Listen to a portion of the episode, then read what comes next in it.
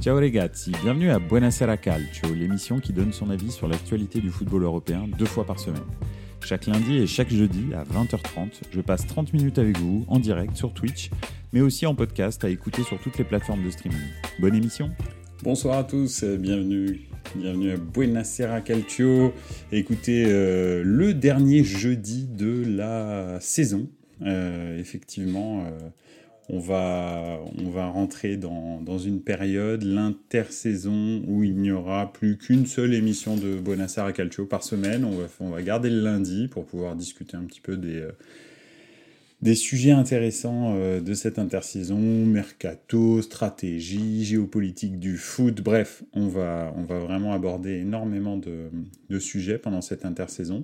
Mais on va arrêter de faire deux émissions euh, par semaine, et puis, euh, et puis à partir bien sûr hein, du, mois de septembre, ça repartira avec une émission le lundi, une émission le jeudi, pour pouvoir analyser toutes les reprises de tous les championnats et les Coupes d'Europe. Voilà, en tous les cas, ça me fait vraiment plaisir d'être avec vous ce soir euh, pour euh, bah, trois sujets qu'on va, qu'on va aborder. C'est euh, finale, les finales de Coupe d'Europe, hein, finale de, Conference League qui a eu lieu hier soir, on va revenir un petit peu dessus, et finale de Champions League qui a lieu samedi soir. Donc on va se projeter un petit peu sur, sur ce match Inter-Manchester City. C'est, comment dire, la dernière chance des clubs italiens, hein, parce que ça s'est pas très bien passé hier. Donc voilà, on va, analyser un petit peu et voir, euh, quelles sont les chances euh, de l'Inter et de Manchester City. Voilà. Ensuite, on va passer sur euh, Maldini, clap de fin. effectivement, ça s'est terminé entre l'AC Milan et Paolo Maldini, la légende absolue du Milan, bien entendu, mais aussi de ce sport. Euh, donc euh, c'est une des légendes de ce sport. Je pense qu'il n'y a, pas, a, pas à discuter. Il fait partie des, euh, des 10 joueurs que si je dois citer des légendes absolues du football, je le mets dedans. donc, donc voilà, c'est très triste. en tant que supporter du Milan, je suis attristé par cette nouvelle. Mais après la tristesse, et c'est pour ça que j'ai pas voulu en parler lundi, euh, parce que bon, c'était dans les tuyaux, mais c'était pas confirmé déjà, première chose. Euh, et ensuite, euh, ensuite, j'avais pas envie d'analyser ça à chaud parce que je voulais voir si les, le, Milan avait un plan, Redbird avait un plan. Donc, donc voilà, donc je vais, je vais essayer de, de vous dire un petit peu ce qui a marché avec Maldini, ce qui n'a moins bien marché la direction prend Redbird, comment est-ce que ça aurait pu continuer à fonctionner ou pas, et voilà. Ok. Et puis ensuite, on va revenir sur la stratégie saoudienne. Pourquoi? Parce que bah vous entendez, hein, il y a des transferts dans tous les sens euh, en Arabie Saoudite. Euh, euh, Karim Benzema, mais bientôt N'Golo Kanté. On parle de Sergio Ramos, on parle de Modric, on parle de de, de Loris, etc., etc. C'est pas fini, voire même Bousquet.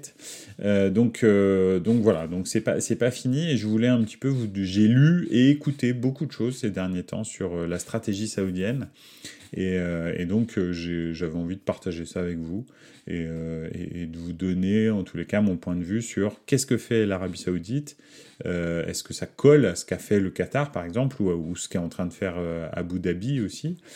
Euh, ou bien c'est un, un petit peu euh, c'est différent. Et effectivement, c'est différent. L'Arabie Saoudite est différent déjà d'une parce que c'est un beaucoup plus grand pays. Et donc, euh, bah, on, va, on va analyser ça tous ensemble. Voilà. Eh bien écoutez, on va commencer par le début, la finale de Champions et la Conférence League. on va, on va évacuer la Conférence League, on va en discuter tout de suite. Hier soir, je ne sais pas si vous avez regardé le match, mais il y avait bah, il y avait un petit peu euh, deux équipes, euh, deux salles, deux ambiances. Euh, la Fiorentina qui jouait vraiment le jeu, qui jouait énormément au football, qui pour moi été la meilleure équipe des deux, avec un Buenaventura absolument étincelant. Vraiment, il, bon, en plus il marque le but égalisateur, mais au-delà de ça, il a, il a rayonné sur le milieu de terrain. Amrabat aussi a fait un très très bon match.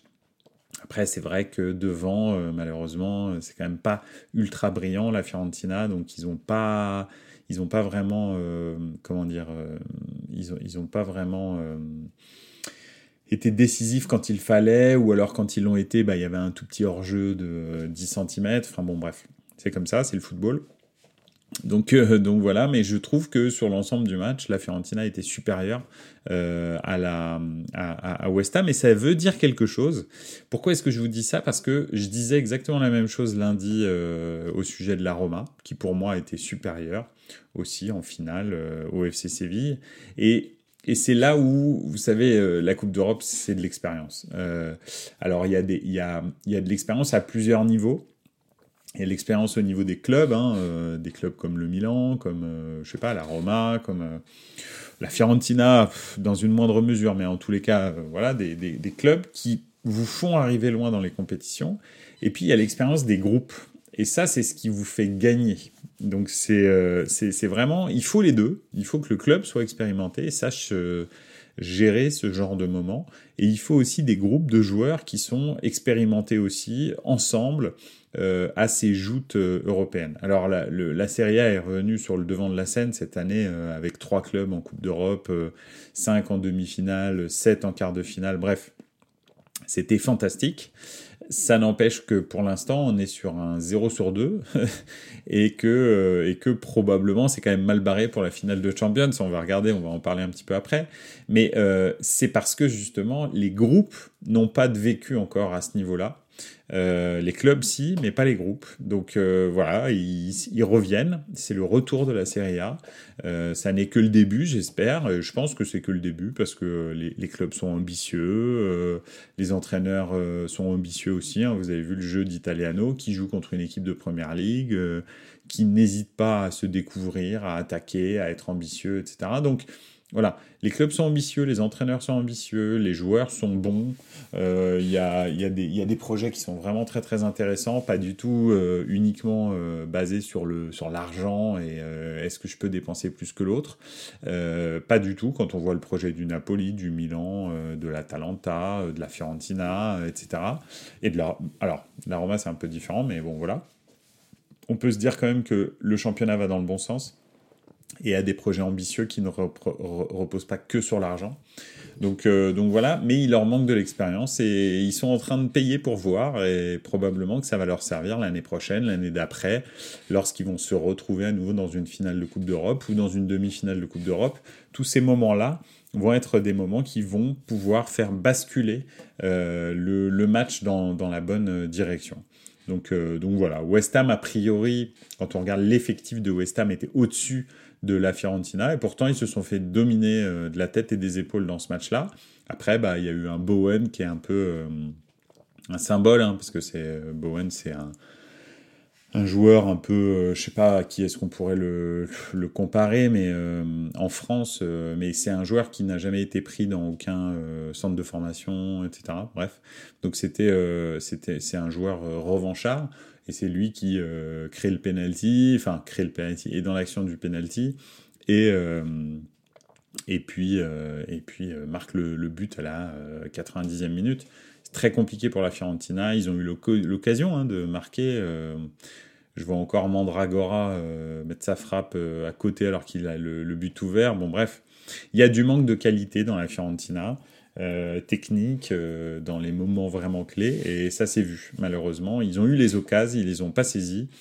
Donc euh, ça donne ça mais en tous les cas, ils ont bien représenté, je trouve, le football italien. Comparé à la Roma, c'est déjà mieux, je trouve. C'est déjà mieux parce que moi, ils m'ont. Euh, ce match m'a un petit peu. Euh, euh, en tous les cas, ça m'a enjoué de, de, les voir jouer. Ils étaient très, très ambitieux. Ils étaient très souvent dans les 20-30 mètres de, la, de, la, de West Ham.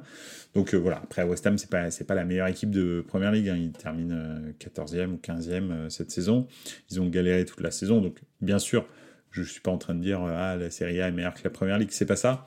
Je dis juste que c'est une équipe de Première Ligue avec un très gros budget qui se fait sérieusement bouger par une équipe 9 de Serie A euh, qui, euh, qui a un budget euh, qui doit être un dixième de ce que West Ham a. Donc, donc voilà, j'exagère avec un dixième, mais un quart ou un cinquième, je pense qu'on est, on est dans, les, dans les chiffres.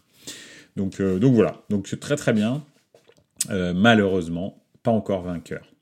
Alors, on va basculer euh, de l'autre côté. Euh, bon, alors West Ham, juste pour revenir, hein, West Ham, il n'avait rien à proposer excepté mettre des taquets. Euh, aucun jeu, rien du tout. Juste, ils attendaient que la Fiorentina fasse une erreur pour faire un contre. Voilà, voilà un peu le jeu de West Ham. Bon, bah voilà, c'est après, bah, je comprends pourquoi ils sont 15e de Première Ligue. hein. Il n'y a aucune ambition. Après, en Conférence League, ça suffit. Bien sûr, euh, en Europa League, ils seraient jamais arrivés en finale. Enfin, voilà. Donc, euh, donc voilà, moi je termine avec ça. Euh, la Champions League, euh, finale, samedi, euh, 21h, euh, Manchester City, Inter Milan à Istanbul. Istanbul, hein, un stade qui me fait encore mal quand je prononce son mot, son, son nom. Mais bref, quoi qu'il en soit, cette finale va être très intéressante parce que je pense que l'Inter est le poil à gratter, s'il doit y en avoir un en Europe, de, euh, de Manchester City. Manchester City est très supérieur à l'Inter. Je suis pas en train de vous vendre euh, euh, l'Inter au niveau, etc. Pas du tout. L'Inter est- Manchester City, l'équipe de Manchester City est très très supérieure à l'Inter. Bien entendu, pas le club, hein, c'est un, club, bref, voilà, je vais, je vais pas m'étendre là-dessus, mais voilà. En tous les cas, l'équipe est très supérieure. Mais s'il y a bien une équipe qui peut les embêter, pour rester poli, c'est bien l'Inter. Pourquoi? Parce que c'est très très physique l'Inter. C'est très très technique au milieu du terrain et ça a une vitesse et une puissance devant que peu d'équipes ont. Ce qui fait qu'en contre, ils sont euh, létaux. Vraiment, euh, c'est c'est assez impressionnant. Euh, puis en plus, ils ont deux, euh, deux pistons qui sont ultra performants entre Di Marco et, euh, Dumfries. Devant euh, Lautaro Martinez, euh, Lukaku ou euh, Dzeko, c'est ultra fort. Et au milieu du terrain, la triplette Brozovic, Barella et Tchanaloglu, c'est incroyable. Donc non, franchement, j'ai vraiment...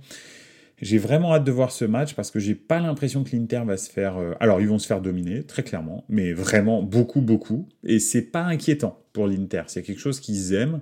Euh, ils vont peut-être même de temps en temps donner l'impression qu'ils sont complètement à côté du match. Mais en fait, ils adorent se faire dominer. Mais à la moindre erreur de relance, de placement, de quoi que ce soit de Manchester City, je pense qu'ils vont s'en souvenir deux minutes parce que la puissance des deux ou trois attaquants, enfin des deux attaquants, des trois attaquants, mais il y en aura que deux qui joueront euh, demain, parce qu'ils jouent en 3-5-2, euh, c'est tellement impressionnant.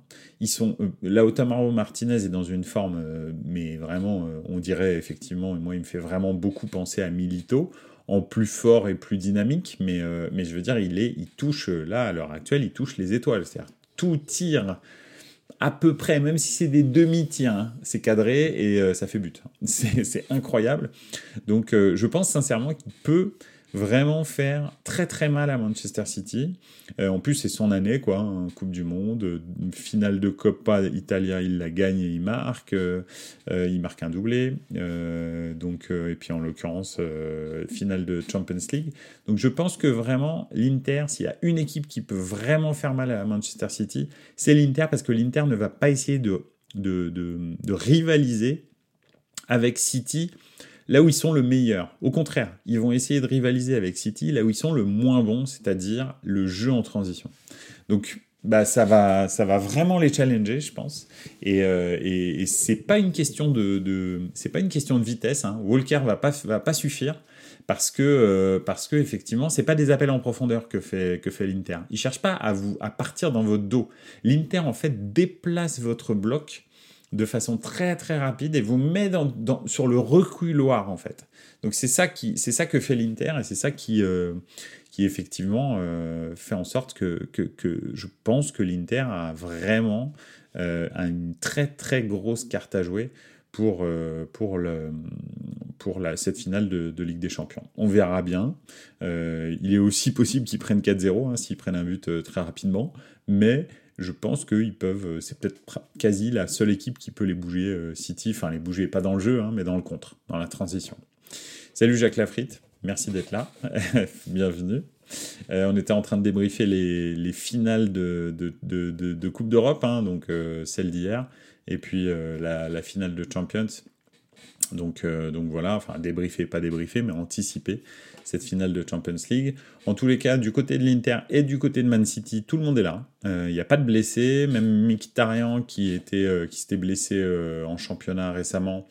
Euh, bah, sera là. Alors, il sera pas titulaire, je crois, mais il sera sur le banc en tous les cas. C'est pour ça que ce sera euh, Chanaloglu, euh, Brozovic, Barella au milieu, et pas euh, Chanaloglu, Chanaloglu, Barella et Mkhitaryan. Souvent, c'est comme ça.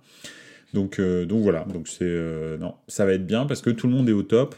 Erling Haaland a marqué le pas, très sérieusement. Je sais pas si vous avez remarqué, mais ça fait bien longtemps qu'il n'a pas marqué ce serait bien qu'il bah, continue à pas marquer. Moi, personnellement, ça ne me dérangerait pas.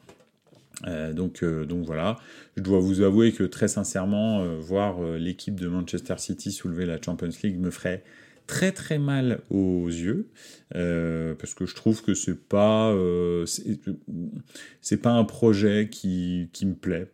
voilà, je pas du tout ce type de projet soutenu par des États, etc prendre des clubs qui sont un petit peu euh, artificiels et, euh, en faire euh, la meilleure équipe du monde à coup de, milliards de, livres sterling, c'est pas non, c'est pas du tout le, genre de, projet qui me plaît. Donc, donc voilà. Donc j'avoue que s'ils peuvent, s'ils peuvent ne pas la prendre, ça m'arrange. Même si bon, finalement c'est la peste et le choléra pour moi parce que en face c'est l'Inter, mais je préfère quand même que l'Inter prenne une quatrième Champions. Ça me ferait plus plaisir. Enfin, ça me dérangerait moins, plus exactement. voilà. voilà, voilà. Euh, bah écoutez, on verra bien. J'ai vraiment hâte, en tous les cas, de vivre cette finale de Coupe de, Champions League. Euh, je pense que ça va être vraiment l'apothéose de la saison, la cerise sur le gâteau, bref, appelez-le comme vous voulez. Mais je pense que ça va être un sommet de football. Euh, probablement le meilleur de, de, toute la saison. Donc j'ai vraiment hâte. Donc voilà. Je vais passer maintenant à un sujet un peu euh, délicat pour moi, c'est euh, la fin du... C'est la fin de Maldini euh, au Milan. quatre ans après, il est arrivé en 2019 dans un club complètement aux abois. Il a restructuré avec l'aide de Gadzidis, hein, parce que Gadzidis a été, a vraiment prépondérant dans la, structuration du club. Donc lui, il s'est occupé vraiment que du sportif, Gadzidis de tout le reste. Euh, a restructuré le club, on l'oublie beaucoup et c'est pour ça aussi que je voulais en parler parce que euh, est un super président, euh, vraiment, c'est quelqu'un qui a fait des choses extraordinaires. Euh, son fin de règne, sa fin de règne s'est terminé un petit peu bizarrement parce qu'il a eu un cancer de la gorge, il s'est fait opérer, etc. Bon, donc bref, aux dernières nouvelles, il était un peu sorti d'affaires en rémission, mais bon, on ne sait jamais malheureusement avec ce genre de, maladie. Donc, euh, donc voilà, donc il a, il a dû quitter euh, le Milan euh, et, et, Maldini lui s'est occupé du football. Il était, il n'était pas directeur sportif, hein, parce que je sais qu'il y a des gens qui parlent de directeur sportif au, sujet de Maldini. Maldini était directeur technique, ça veut dire qu'il gérait tout le foot, la division football du Milan. En dessous de lui, enfin en dessous, à côté, en dessous, je sais pas. Il avait un directeur sportif qui était euh, très expérimenté, qui s'appelle Ricky Massarin, euh, qui vient de la Roma d'ailleurs, mais pas que, euh, mais en, l'occurrence, son club précédent, c'était la Roma. la Roma qui fait des bons résultats, c'était Ricky Massara, le, directeur technique, hein, avant Monchi en fait. Je ne sais pas si vous vous souvenez, mais Monchi est passé par là. donc, donc voilà, donc c'est vrai que Ricky Massara était le directeur sportif, c'est lui qui, qui était chargé de, négocier les contrats, etc. Donc, euh, euh, voilà. C'est les deux ont quitté le navire. Pourquoi? Et ça c'est important de, comprendre pourquoi. Hein. Euh, au-delà de tout ce que représente Maldini, c'est vrai que Maldini ça donnait du cachet au projet ça donnait une, ça, ça, ça donnait une, une caution euh, de valeur au projet. Euh, ça, ça, ça, ancrait le, le, le comment dirais-je, le joueur dans les valeurs du Milan lorsqu'il discutait avec Maldini. Donc c'était, euh, c'était important. Et c'était très important en 2019 parce que c'est sur la personnalité de Maldini qu'on a réussi, que Milan a réussi à recruter des joueurs comme je sais pas, Théo Hernandez, Mike Maignan, etc., euh, etc.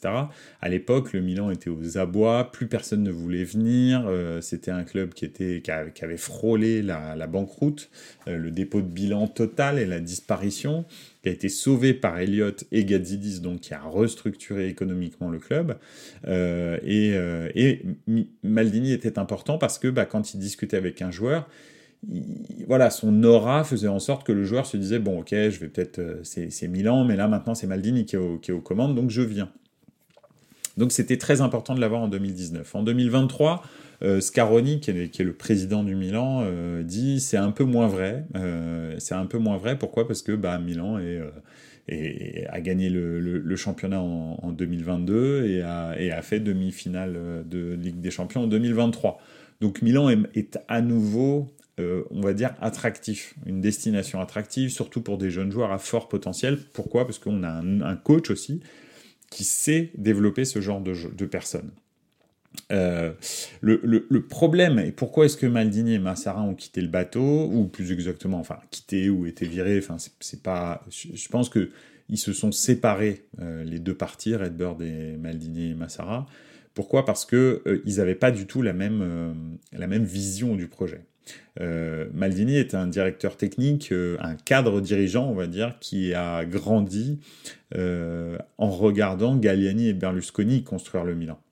Euh, c'est un directeur technique qui a eu déjà du mal avec Gazidis, euh, a eu déjà du mal la saison dernière à re-signer son contrat. Pourquoi? Parce qu'il avait des ambitions, il voulait des moyens pour que Milan tout de suite regagne, gagne la Ligue des Champions, regagne le championnat une deuxième année d'affilée, etc., etc.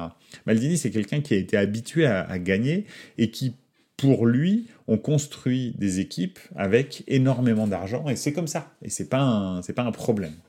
Et donc euh, déjà l'année dernière, euh, je ne sais pas si vous vous souvenez, mais en fin d'année, donc le contrat de Ricky Massara et de Maldini s'arrêtait, euh, je crois, le 30 juin, et il n'a pas été re-signé tout de suite. Ça a été un mini psychodrame. c'est le 7 ou 8 juillet, je crois, je me souviens plus exactement, mais quelque chose comme ça. Une semaine à 10 jours plus tard que leur contrat a été renouvelé. Enfin, renouvelé. Un nouveau contrat a été signé entre Maldini et Massara, et dès le début, on savait qu'il y avait qu'un an de contrat. Pourquoi? Parce que bah, justement, euh, euh, c'était déjà une différence de vue. D'ailleurs, on a vu le mercato. Alors, Maldini a eu un peu plus de moyens, mais il attendait pas, euh, il attendait pas ça. Il attendait plus. Il a réussi à acheter de Cateller pour 32 millions d'euros, je crois, plus un joueur ou deux, et, toutes les recrues, en gros, excepté Malictio, toutes les recrues sont passées à côté. Aster Vranks, pas terrible, euh, de Cateller complètement inexistant, euh, Malictio en revanche très très bien, de Schalke, etc. etc. Donc Maldini, de surcroît, c'est pas lui qui va trouver les, profils qu'on recrute, hein, les Kaloulou, les, les, Théo Hernandez, les Mike Maignan, les, etc. etc. C'est pas lui, c'est euh, Moncada qui fait ça. C'est le, le, le chef scout qui était l'ancien chef scout du, du Monaco de 2017 euh, je ne sais pas si vous vous souvenez, le, Monaco qui fait demi-finale de, Champions League, hein, qui avait les Fabinho, etc., que personne connaissait à l'époque, euh, euh, qui avait une super équipe avec Mbappé, etc., qui atomise la Juve, enfin, qui atomise pas la Juve, mais qui impressionne la Juve, en l'occurrence, et la Juve en finale, finalement, donc en demi-finale, qui sortent Manchester City, d'ailleurs, justement. Et, euh, et euh, c'est, mon cadavre en fait a été recruté par Gazidis et Elliott euh, pour gérer la partie recrutement. Et c'est lui qui, qui, trouve toutes ces pépites là qu'on ne connaît absolument pas et qui finalement performe à très haut niveau. C'est un vrai très très très très bon chef scout. Il va rester chef scout. Il va peut-être même avoir un petit peu plus de responsabilité maintenant. Et Maldini, lui, en fait, il fait le tri dans ses, dans ses profils que mon Moncada lui envoie. Et le problème, c'est qu'il prend pas forcément euh, les profils que, que Redbird souhaiterait. Il prend souvent les profils les plus chers parce qu'il considère qu'il a un œil et qu'il peut voir, euh, enfin, qu'il sait reconnaître un bon joueur. Voilà, Redbird, c'est pas trop la stratégie. Redbird, il faut savoir que euh, ah, l'investissement dans le sport, c'est pas un investissement annexe comme Elliott, par exemple, avec Lille et Milan. C'était vraiment un hasard qui se soit retrouvé euh, dans, dans, ce, dans ces affaires-là. Ils se sont dit pourquoi pas en tente, il y avait une opportunité, euh, les deux clubs cherchaient de l'argent pour se financer, en l'occurrence c'était le Milan de Yong Lee qui avait besoin de 350 millions d'euros pour finaliser la vente, et puis euh, le, le, Lille qui était euh, quasi en dépôt de bilan, et euh, en l'occurrence, comment le, son ancien président là, avait emprunté de l'argent à, à Elliott. Donc ils se sont retrouvés dans le sport un petit peu par hasard. Euh, et, c'est vrai que euh, Redbird, en revanche, a une vraie euh, maîtrise du sport. Que ce soit en MLS, que ce soit en MLB, que ce soit en NFL, que ce soit en Première Ligue, hein, ils sont actionnaires minoritaires de certaines d'une équipe en Première Ligue, Liverpool. C'est pour ça qu'ils peuvent tout à fait Milan et Liverpool jouer dans, en Champions League parce qu'ils ne sont pas actionnaires majoritaires. Ils sont actionnaires majoritaires en revanche de Toulouse, c'est peut-être ce qui va empêcher Toulouse de participer à une Coupe d'Europe, mais bon, c'est en négociation pour l'instant. Et, euh, ils sont actionnaires majoritaires du Milan. Donc ils ont une vraie expertise du foot, euh, de la data, de comment ils veulent mener leur projet pour que les clubs soient et rentables et performants, en gros. Et pour faire ça, euh, ils n'ont pas D'après ce que dit euh, Redbird, ils n'ont pas envie que Milan devienne un club de seconde zone. Pas du tout. C'est pas euh, les investisseurs. C'est pas le fond. C'est pas un fonds de pension américain comme type Bordeaux. Euh, je sais plus qui c'était. C'est pas CVC euh, ou un truc dans le genre. CVC, c'est ceux qui ont qui ont investi dans la Ligue 1 là. Mais bref, quoi qu'il en soit, c'est pas du tout ce genre de fonds d'investissement. Eux, en fait, ce qu'ils cherchent à faire, c'est revendre Milan en 2030-2035 pour 4 milliards d'euros avec un stade construit, etc. etc. Donc ils n'ont aucun intérêt à dépeupler le Milan de ses résultats sportifs et de ses meilleurs joueurs. En revanche, les profils des joueurs, ils savent exactement ce qu'ils veulent. Pourquoi? Parce qu'ils savent aussi qu'un club de foot, ça gagne pas d'argent. Probablement, la plupart du temps, ça perd de l'argent. Milan, et j'en parlais récemment avec des amis, Milan a gagné 14 millions d'euros l'année dernière grâce à la demi-finale de Ligue des Champions, grâce au titre, etc., etc., au revenu marketing. Je suis supporter du Milan personnellement depuis 1988. Je pense que c'est la première saison depuis 1988 où Milan dégage de l'argent. C'est la première saison.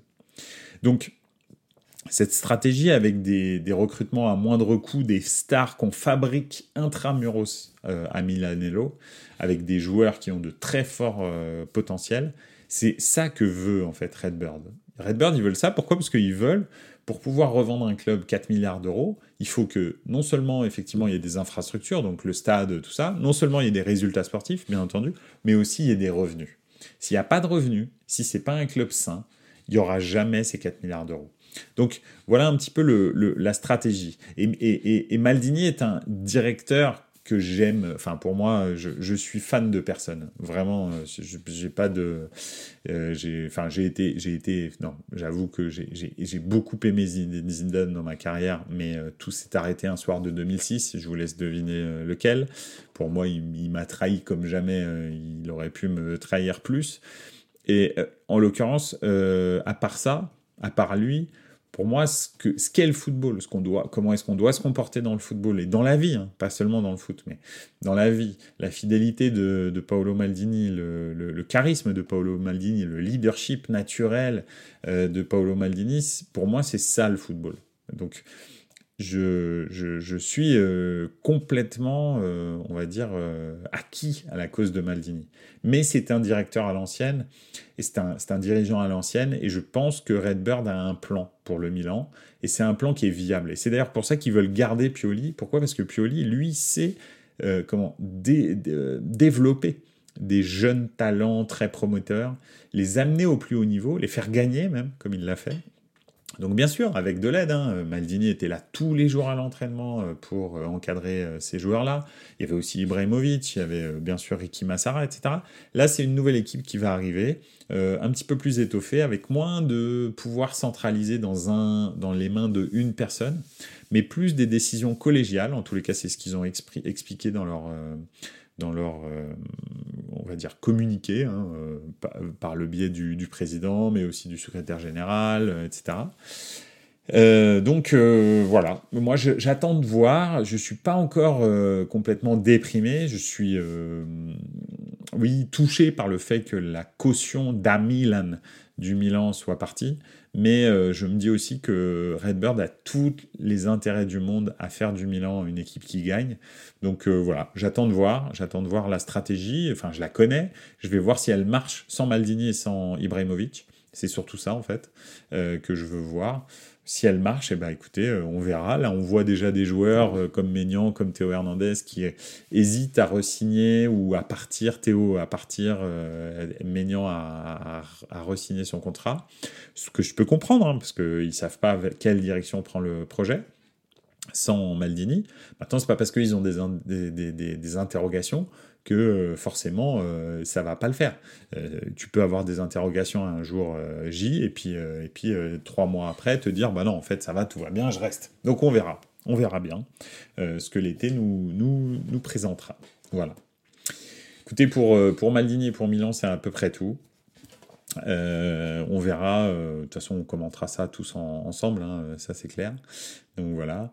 Euh, on va passer maintenant à la stratégie saoudienne. Je voulais, je voulais faire un petit, un petit point sur qu'est-ce que l'Arabie saoudite cherche avec ses investissements sur des joueurs, on va dire, anciens, même si je pense que Benzema a encore deux belles années devant lui, Modric probablement encore aussi, etc. etc. Bref.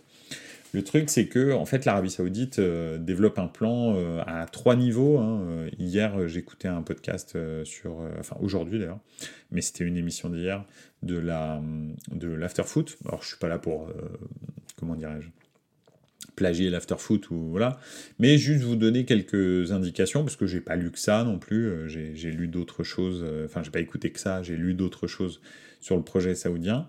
Et c'est vrai que ça se situe à trois niveaux. Euh, L'Arabie saoudite euh, est une monarchie, une monarchie relativement autoritaire. Euh, et, elle, a, vu ce que le printemps arabe a pu faire à tous ces autocrates un petit peu du Maghreb et du Moyen-Orient. Donc ils ont, ils essayent d'anticiper ce genre de choses en gros en euh, faisant un petit peu comme la Chine. Hein, euh, la Chine euh, a fait exactement la même chose. En gros, c'est laisser les gens accéder à un mode de vie beaucoup plus occidental, cool, avec des, loisirs, avec des, les mêmes loisirs que tout le monde, hein, comme même en Russie, hein, c'est la, même, la même démarche. C'est-à-dire se dire, pas de souci, on n'est pas dans un pays fermé, vous pouvez faire ce que vous voulez, il n'y a aucun problème, vous avez un, un, niveau de vie suffisant pour profiter de la vie, profiter des, euh, voyages, du tourisme, euh, d'Internet, euh, etc. Mais en faisant ça, ça décharge un petit peu les gens de d'éventuelles velléités de, de, de, révolution. Donc voilà. Si en revanche vous êtes beaucoup trop strict à tous les niveaux, bah, il y a un moment donné, ça pète et ça fait comme, comme dans le printemps arabe. Donc Bien entendu, euh, MBS, euh, qui est euh, Mohamed Bel Salman, hein, qui est le Premier ministre, prince héritier, probablement futur roi d'Arabie Saoudite, même si c'est pas lui l'héritier légal, hein, parce que c'est pas lui l'aîné, mais c'est celui qui est le plus aux affaires, on va dire. bah, effectivement, MBS, enfin, je sais pas s'il deviendra roi d'ailleurs. Hein. Peut-être il restera juste dirigeant du pays et son frère deviendra roi, mais un espèce de roi représentatif, c'est possible. Donc, en tous les cas, MBS, c'est lui qui dirige le pays. Il est Premier ministre euh, et, c'est vrai qu'il veut déjà ça. Il veut calmer la jeunesse saoudienne. L'Arabie saoudite, c'est un grand pays, plus de 30 millions d'habitants. Euh, euh, c'est un des pays les plus riches du monde. Donc donc c'est vrai qu'en amenant, en amenant des stars de foot, etc., en les faisant accéder à tout ce que les, tous, les, tous les loisirs occidentaux, on va dire, bah écoutez, euh, normalement, il va désamorcer d'éventuelles velléités de révolution. Donc ça, c'est la première, le premier, première démarche en, en faisant venir euh, ces joueurs. Et les, les, Saoudiens sont très très fans de football. C'est pas du tout comme euh, au Qatar où au Qatar les stades sont vides parce que tout le monde s'en fout du football. en même temps, ils sont 300 000. Les Qataris, les réels Qataris, euh, en, Arabie Saoudite sont 30 millions quand même. C'est pas du tout la même échelle. Euh, je crois qu'au au Qatar, il y a 3 millions d'habitants, il y a 300 000 Qataris. Le reste, c'est des expatriés. Donc euh, voilà. Enfin, expatriés, ça c'est. voilà, pour être poli, parce que ça, dans certains cas, ça peut être des esclaves. donc, en l'occurrence, voilà, je, c'est la première dimension. La deuxième dimension, c'est aussi quand on parle de Cristiano Ronaldo, quand on parle de Messi, euh, enfin, oui, en l'occurrence de Messi, mais il va pas venir, mais de Modric, de Benzema, etc. On parle de l'Arabie Saoudite avec un autre sujet que la peine de mort ou le droit des femmes. Donc c'est très important d'avoir une vitrine à l'extérieur. Donc en gros, le premier volet, c'est comment est-ce que je fais pour satisfaire les gens qui vivent dans mon pays, pour désamorcer d'éventuelles velléités révolutionnaires. Deuxième euh, volet, c'est comment est-ce que je représente l'Arabie saoudite différemment à l'extérieur, en présentant des, en présentant des stars, en faisant parler de l'Arabie saoudite, mais pour des choses positives, euh, enfin, entre guillemets, parce que bon, avec les salaires, bon voilà, mais en tous les cas pour des choses plus positives, en amenant des gens avec un énorme impact sur les réseaux sociaux, euh, comme bah, euh, Cristiano Ronaldo est la personne au monde qui a le plus de followers. Hein. Quand il dit quelque chose sur l'Arabie Saoudite, bah, il y a énormément de gens qui sont impactés par ça. Et dans le contrat, il faut savoir que euh, ces joueurs-là, hein, donc, euh, et ça c'est très très marrant, euh, c'est Thibaut Leplat qui disait ça dans l'afterfoot. Ces joueurs-là sont, sont, sont des, comment des employés d'État. C'est-à-dire qu'ils ne sont pas payés par des clubs, ils sont payés directement par l'État saoudien. D'accord? Donc Cristiano Ronaldo, Karim Benzema, et puis tous ceux qui vont arriver, sont payés directement par l'État saoudien. Parce que comme euh, en gros, outil de publicité. Ça veut dire que c'est quasi impossible pour eux de dire quelque chose de négatif sur l'Arabie Saoudite. D'accord? Donc sur leurs réseaux sociaux, euh, étant donné que ce sont des, fonctionnaires d'État, hein, euh, tout simplement saoudiens maintenant, hein, ils sont payés par l'État euh, saoudien, bah, en fait c'est clair que sur les réseaux sociaux il n'y aura que des choses positives sur l'Arabie saoudite et ça, ça vous donne un rayonnement différent. À côté de ça, Léo Messi, c'est vrai qu'ils l'ont pas eu, mais ils l'ont eu, hein, parce que donc il joue pas dans leur championnat, il va à l'Inter Miami, comme on l'a vu, pour bien sûr le projet sportif, et puis surtout pas pour l'argent, d'après ce qu'il a dit. Euh, mais bon, après, ça, chacun fera sa, fera sa, tirera ses conclusions, hein, parce que si c'était pas pour l'argent, il aurait pu aller au Barça. Mais bon, euh, le, le, le, truc en l'occurrence, c'est euh, que euh, Messi a ce contrat de sponsoring pour, euh, pour le, tourisme, l'office du tourisme saoudien. Donc euh, voilà, effectivement, il est, euh, il est de toute façon employé lui aussi de l'État saoudien à hauteur de 30 millions d'euros par, par saison, par année, pardon, pour faire quelques pubs sur le tourisme en Arabie Saoudite. Bon, je sais pas si vous avez vu sa pub là où il a une jumelle, il est en safari dans le désert, bref, en Arabie Saoudite. Bon, voilà. Je sais pas si ça va faire venir des gens, mais en tous les cas, Messi c'est la même chose, hein, un rayonnement planétaire. Donc tous ces joueurs-là sont des outils euh, de promotion publicitaire pour changer euh, l'image ou en tous les cas les sujets pour lesquels on parle de l'Arabie saoudite à l'étranger. Donc voilà, ça c'est la deuxième partie du truc. Et puis enfin, euh, la, troisième partie, c'est effectivement bah, l'intérêt footballistique. L'Arabie Saoudite, contrairement aux autres pays du Golfe, est un pays qui est fou de foot. Euh, c'est pas du tout euh, un pays qui euh, fait ça de façon un petit peu artificielle. Donc, comme je citais, comme le Qatar, hein, le Qatar a fait venir des stars. Hein. Il y a eu énormément de stars. Je sais pas, je pense à Kanouté, je pense à, je pense à comment, à Xavi, je pense à, plein de joueurs comme ça qui sont venus terminer leur carrière au Qatar. Les, stades sont vides, tout le monde s'en fout. C'est pas du tout le délire. Je pense qu'à Abu Dhabi, c'est à peu près la même chose. Koweït probablement aussi. Bref, euh, c'est pas du tout des fans de foot, c'est plutôt des fans, et ça c'est pas du tout, euh, c'est une, réalité culturelle, attention ce que je dis, hein, c'est pas, je me fous pas de la gueule des gens, parce que chacun a les, comment les, les passions qu'ils veulent.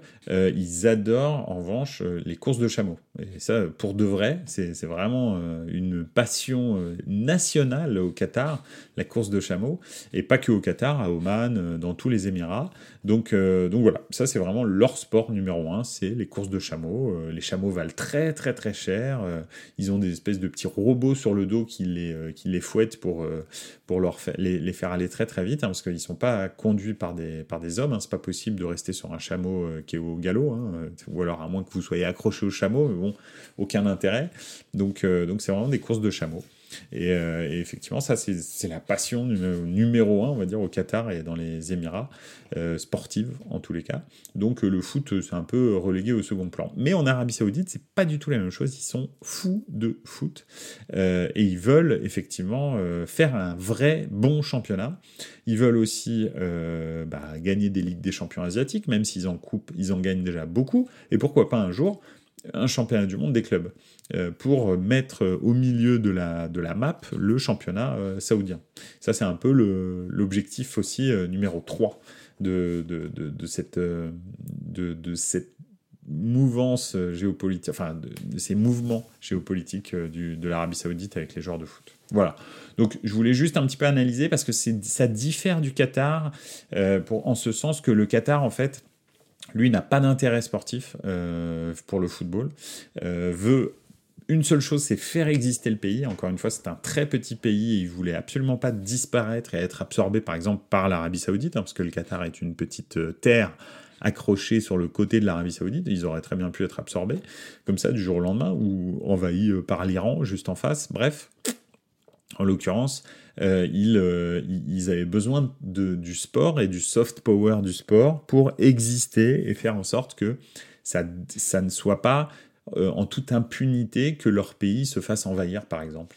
Donc c'est deux choses complètement différentes et on ne peut pas comparer la stratégie du Qatar et de l'Arabie Saoudite. Donc c'est aussi pour ça d'ailleurs que l'Arabie Saoudite a une façon de traiter euh, ses clubs différente. Hein. Euh, vous regardez la façon dont, ils traitent Newcastle n'est pas du tout la même chose, alors que Newcastle a plus de moyens financiers que le Paris Saint-Germain à la base d'accord euh, Avec les revenus de la première ligue, euh, etc. Ils pourraient craquer complètement euh, sur, sur des superstars, et c'est pas du tout ça qu'ils veulent. Pourquoi? Parce que eux, leur objectif numéro un, c'est le sportif. C'est pas la représentation comme le Paris Saint-Germain. Le Paris Saint-Germain prend des décisions qui sont, enfin, le Qatar prend des, décisions pour le Paris Saint-Germain qui sont des décisions publicitaires, de, de, de représentativité de, l'État qatari et pas l'objectif numéro un n'est pas de gagner. Euh, donc c'est ça le c'est ça le souci en fait. C'est pour ça que le Paris Saint-Germain ne gagne pas. Newcastle se construit comme un vrai très bon club de foot avec un très bon entraîneur, des choix qui sont euh, pris par des professionnels du football. C'est pas euh, MBS qui prend des décisions, c'est pas non plus le ministère de, du sport qui prend des décisions pour Newcastle, c'est le directeur sportif qui prend des décisions pour Newcastle avec en accord avec avec Eddie Howe. Donc c'est et c'est complètement différents en fait. donc, euh, donc voilà, parce qu'ils n'ont pas les mêmes objectifs. Donc on ne peut pas tout mettre dans le même panier. Euh, Abu Dhabi, euh, c'est un peu la même chose que le Paris Saint-Germain, sauf qu'ils ont confié les clés du camion. Ils ont, ils ont parié sur une superstar, mais cette superstar, c'est Guardiola. Donc étant donné que c'est l'entraîneur, la superstar, bah, le, on va dire que le comment dire, le le, projet tourne un petit peu différemment parce qu'ils ont pris une superstar qui est compétente. Guardiola est quelqu'un de compétent, même si vous savez que probablement que je l'aime pas beaucoup, mais, mais c'est, euh, on peut pas dire qu'il soit pas compétent. Donc, euh, donc voilà, donc c'est, deux, trois projets qui sont différents, enfin deux styles de projets différents, et puis à l'intérieur de, la représentativité de Abu Dhabi, euh, des Émirats Arabes Unis et de, du Qatar, il y a aussi le, la, façon de faire, euh, différentes pour, euh, pour, pour la représentativité. Donc, donc voilà, donc c'est pas, euh, il faut pas le, il faut pas juger les investissements saoudiens, les décisions saoudiennes à l'aune des décisions qataries et dire ah ouais mais vous voyez l'Arabie Saoudite ils sont plus intelligents. Non, c'est juste différent. Ils ont des objectifs différents donc forcément ils y vont différemment. Donc donc voilà. Voilà un petit peu avec le recul, ce que je pense de la stratégie saoudienne euh, dans le football, euh, qu'est-ce que ça va donner euh, Voilà, écoutez, après, les gens qui jugent l'Arabie saoudite ou pas, je voulais partager quelque chose aussi qui est une réflexion propre, mais ça, fait, ça, fait, ça fait bien longtemps que j'ai arrêté de penser au bien et au mal, et de me dire que ça existait. je suis désolé, là je rentre dans des considérations presque philosophique.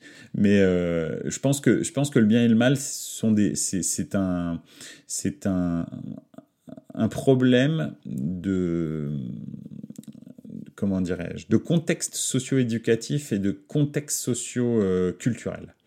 Euh, c'est-à-dire que ce qui est toléré chez nous à l'heure actuelle, euh, on va dire, quand je dis chez nous, c'est en Occident, dans 20 ans, probablement qu'on se dira, mais comment est-ce qu'on faisait pour faire ça il y a 20 ans? On s'auto-jugera en disant, ce qu'on faisait il y a 20 ans, c'est vraiment pas bien du tout. Euh, comment est-ce que ça se fait qu'on fasse? Parce qu'en ce moment, probablement, il y a des choses euh, voilà, qu'on fait, qu'on trouve limite normales, qui vont être jugées pas bien dans 20 ans. Donc, ce sera juste une question de, contexte socio-culturel, socio-culturel, socio-éducatif et temporel. En gros, le bien et le mal, c'est temporel. C'est temporel et ça dépend de votre niveau socio-éducatif et socio-culturel. Niveau ou moment dans le développement. Donc oui, on, a beau jeu de juger, euh, je sais pas, euh, la Chine, euh, etc., de dire c'est pas bien, pas de problème. Bien sûr que à la base, que les femmes n'aient pas de droit, c'est un problème pour moi. Que la peine de mort existe, c'est un problème pour moi. Mais je me sens absolument pas légitime pour dire ça, c'est le mal absolu. Non, c'est juste qu'ils n'en sont pas au même niveau, au même moment de leur développement. Ils n'en sont pas au même, euh, comment dirais-je, euh, bah, contexte temporel. Euh, et, que peut-être que dans 30 ans, on dira d'autres choses de l'Arabie Saoudite et du Qatar, ou, de la Chine, ou de la Russie, ou des choses comme ça. Et nous aussi, on se jugera dans 30 ans différemment. Hein, si on prend, il y a, y a, des choses qui, il y a 30 ans, qu'on trouve totalement normal maintenant en Occident. Et il y a 30 ans, on les jugeait complètement scandaleuses, euh, on jugeait que c'était des maladies, on jugeait que c'était des choses comme ça. Est-ce que, est-ce que à l'époque, c'était vraiment très très mal ce qu'on faisait et maintenant c'est vraiment très très bien ce qu'on fait? Je ne sais pas. voilà. Je vous laisse réfléchir là-dessus. Euh, donc, pour moi, que les gens acceptent l'argent de l'Arabie Saoudite, moi je trouve que le fait que l'Arabie Saoudite et le Qatar s'ouvrent comme ça au sport, avec des coupes du monde, avec euh, ces grandes stars, etc. En fait, au contraire, c'est le vecteur pour, pour, pour, pour faire évoluer euh, leur société. Euh, évoluer vers quoi Je ne sais pas hein, si c'est le bien ou le mal, mais en tous les cas, la faire évoluer, parce que justement, il s'ouvre. D'accord? Et moi, je trouve pas ça du tout scandaleux que Cristiano Ronaldo, euh, Benzema et je ne sais qui prennent l'argent de l'Arabie Saoudite. Parce que je suis personne, moi, pour dire que ce que fait l'Arabie Saoudite, c'est mieux que la guerre en, Libye que la France a déclarée, ou, euh, ou la guerre en Irak que les États-Unis ont déclarée. Je suis personne. Pour dire ça, je, me sens en tous les cas pas, pas, pas, pas suffisamment fort pour être sûr que c'est mieux que ce que fait l'Arabie Saoudite. Donc voilà. En l'occurrence, voilà ce que je voulais vous dire, c'est tout. Euh, je vais terminer le dernier jeudi de la saison sur euh, des considérations philosophique sur le bien et le mal. Euh, voilà, je pense que le, bien et le mal, c'est nous qui le jugeons en fonction de notre temps, de notre euh, culture et euh, de notre éducation. Voilà, c'est tout. Et, ce qui est bien pour moi n'est pas forcément bien pour l'autre, et c'est pas un problème. C'est comme ça en fait. Donc voilà. Bah écoutez, je vous souhaite sur ce une excellente soirée.